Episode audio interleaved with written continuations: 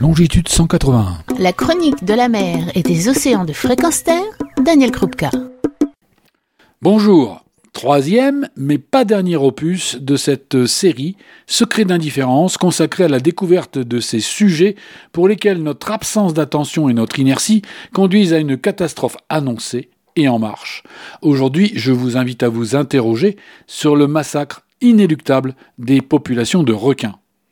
Car à coup de 100 millions de requins par an, et sur ces trois dernières décennies, on en arrive à avoir décimé les populations de requins à environ 90%. 71% depuis les années 70 selon l'association Aileron. Ces chiffres sont approximatifs, mais ils reflètent ce qui est observé dans toutes les régions du monde. Il faut dire que les données présentées par la FAO sont bien souvent incomplètes, incohérentes ou non conformes aux règles internationales en matière d'établissement de rapports. Une part importante des captures de pêche n'est toujours pas déclarée au niveau de l'espèce, en particulier pour des groupes tels que les requins, les raies et les chimères.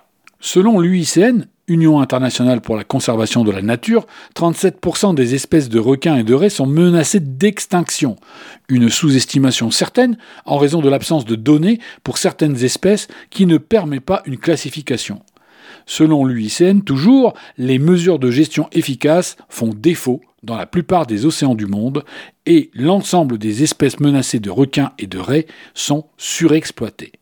Autrement dit, on court à la disparition à un rythme effrayant. Pas étonnant. Car qui, en dehors de quelques plongeurs qui ont mis la tête sous l'eau, qui se sont intéressés à ce qui se passe sous la surface de la mer, aux espèces différentes, aux espèces vivantes, qui connaît les requins? Car c'est bien notre indifférence qui est aux commandes. C'est notre évitement, notre absence d'intérêt pour ceux qui sont présentés comme les prédateurs ultimes des mers, les monstres à ne pas croiser, voire les monstres à éradiquer à tout prix. Une indifférence qui se double de nos peurs à l'encontre des requins, espèces décimées pour délit de sale gueule, par crainte, par méconnaissance, par généralisation à partir d'éléments irraisonnés, d'un imaginaire construit au fil des générations. Qu'il est difficile de laisser une place aux vivants qui nous entourent, surtout quand le cocktail indifférence-peur crée ce rejet de ce que nous considérons comme nuisible. Ce terme nuisible a été banni des textes administratifs mais il est toujours présent dans les mentalités, condamnant dans un même sac tout ce qui dérange, de l'araignée au loup en passant par le lynx ou l'ours, voire notre semblable qui vient d'ailleurs, à qui on refuse asile parce qu'il est différent. L'indifférence au sort des requins permet notamment une extermination par et pour le premier État pêcheur, la Chine, pour juste en prélever les ailerons afin de satisfaire un autre imaginaire, justifiant ainsi une exploitation marchande du vivant.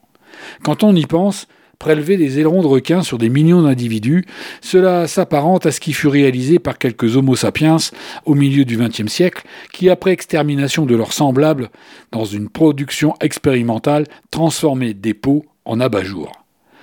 Tuez-les tous, Dieu reconnaîtra les siens, était la réponse expéditive du légat du pape et le signe d'une indifférence cynique du massacre des Albigeois en l'an 1209 eh bien c'est du même raisonnement fallacieux que nos pratiques de cohabitation avec le vivant s'inspirent.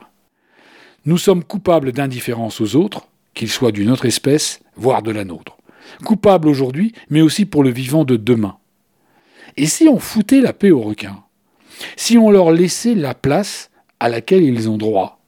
Et si le droit de tuer que nous nous sommes accordés vis-à-vis -vis du monde animal sauvage était renversé Serions-nous moins heureux? Serions-nous lésés? Je ne peux que vous inciter à réfléchir à ces questions et surtout à mieux connaître les requins par l'expérience de ceux qui les côtoient plutôt que de ceux qui ne les ont jamais vus et qui les condamnent.